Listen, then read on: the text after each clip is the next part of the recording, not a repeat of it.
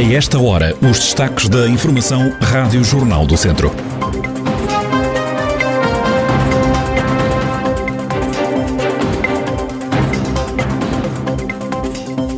Padres da Diocese pedem que o alegado caso de assédio a um menor envolvendo um sacerdote se resolva rapidamente. Concentração popular ao final da tarde em Nelas para exigir melhor saúde no Conselho.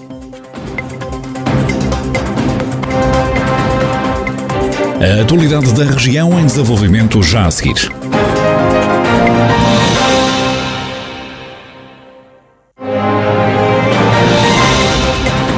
Noticiário Rádio Jornal do Centro, edição de Ricardo Ferreira.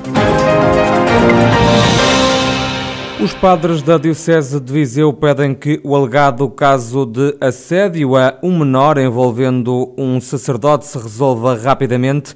Os padres admitem alguma apreensão, mas dizem ter fé na justiça. Carlos Eduardo Esteves.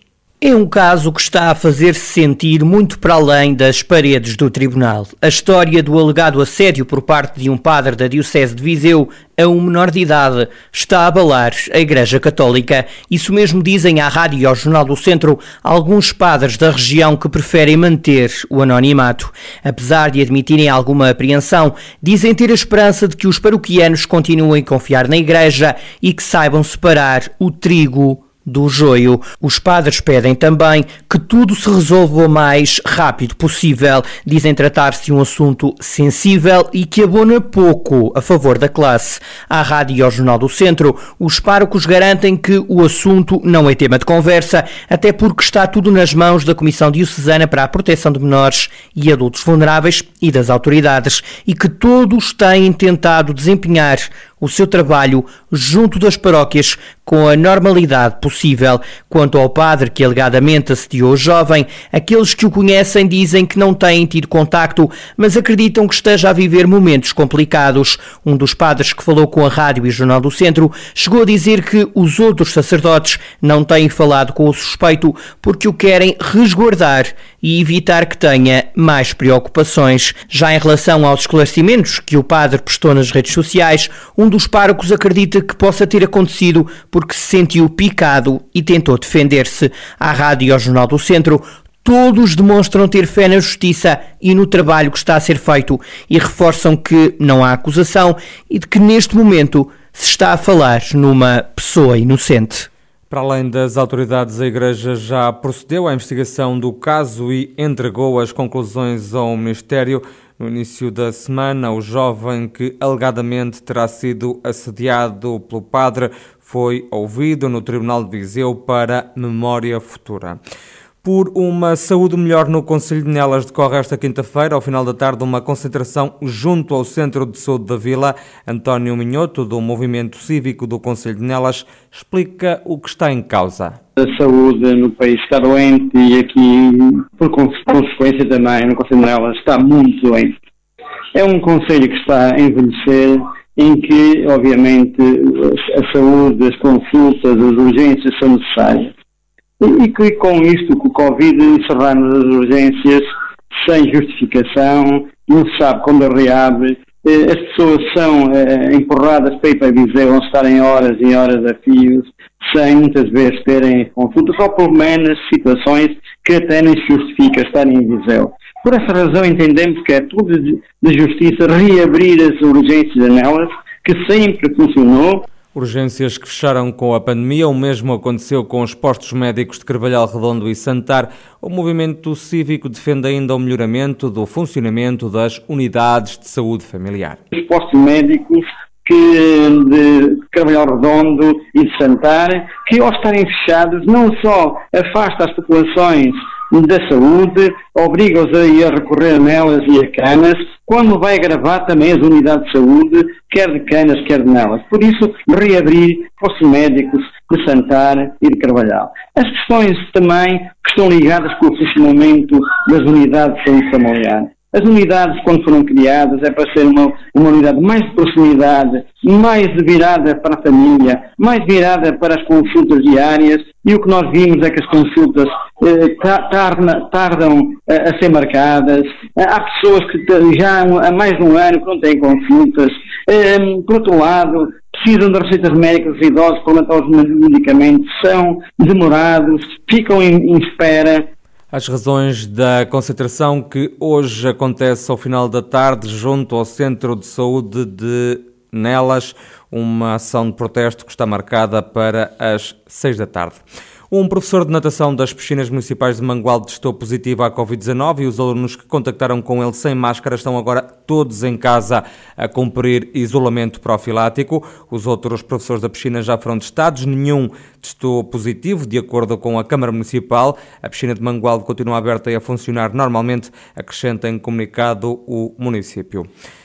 Continua o processo de vacinação com a terceira dose da vacina contra a Covid-19 nos lares da região. A toma de reforço começou a ser administrada há uma semana. Os utentes do lar do Centro Social e Paroquial de Castelo de Penalva, em Penalva do Castelo, não tiveram dúvidas em receber mais uma toma da vacina. Levei a primeira e a segunda e agora estou a levar com certeza a terceira. A terceira? Sim. Sem receio nenhum, nem pensou duas vezes?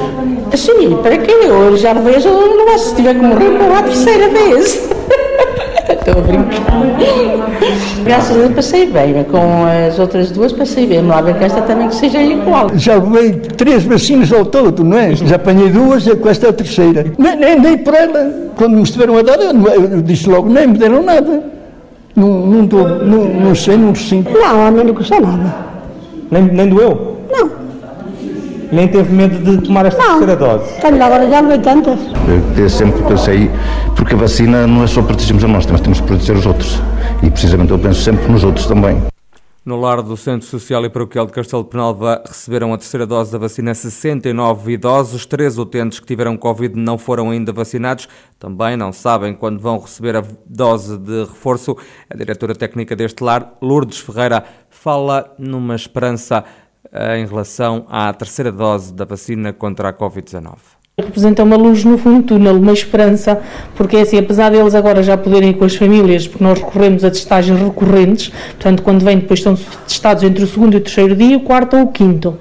Uh, mas é uma esperança, porque é assim, apesar de todas as medidas que implementamos, há sempre um risco. Por isso, esta terceira dose é como digo, acho que é mesmo, não é aliviar medidas, mas é ter uma esperança no futuro. Acha que isto vai ficar por esta terceira dose? Acho que não, acho que isto vai se manter, vai se manter talvez como a vacina da gripe e vão ter que levar de certeza o reforço, todos provavelmente, provavelmente todos os anos. Lourdes Ferreira, diretora técnica do lar do Centro Social e Paroquial de Castelo Penalva, em Penalva do Castelo, onde esta semana foi administrada aos idosos deste lar a terceira dose da vacina contra a Covid-19.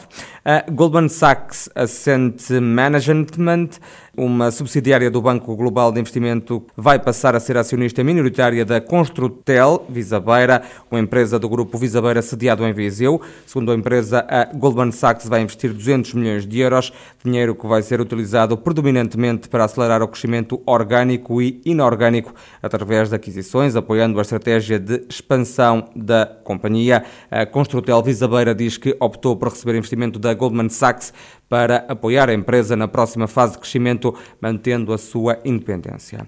A Federação Académica de Viseu está preocupada com o elevado custo dos quartos para estudantes em Viseu, mas também em Lamego. Bruno Faria, presidente da Federação, que representa os estudantes do ensino superior em Viseu, fala em quartos que, sem despesas incluídas, podem atingir os 250 euros. Efetivamente é algo que nos está a preocupar este ano. Nós já tomámos posições em relativamente ao alojamento no ano anterior.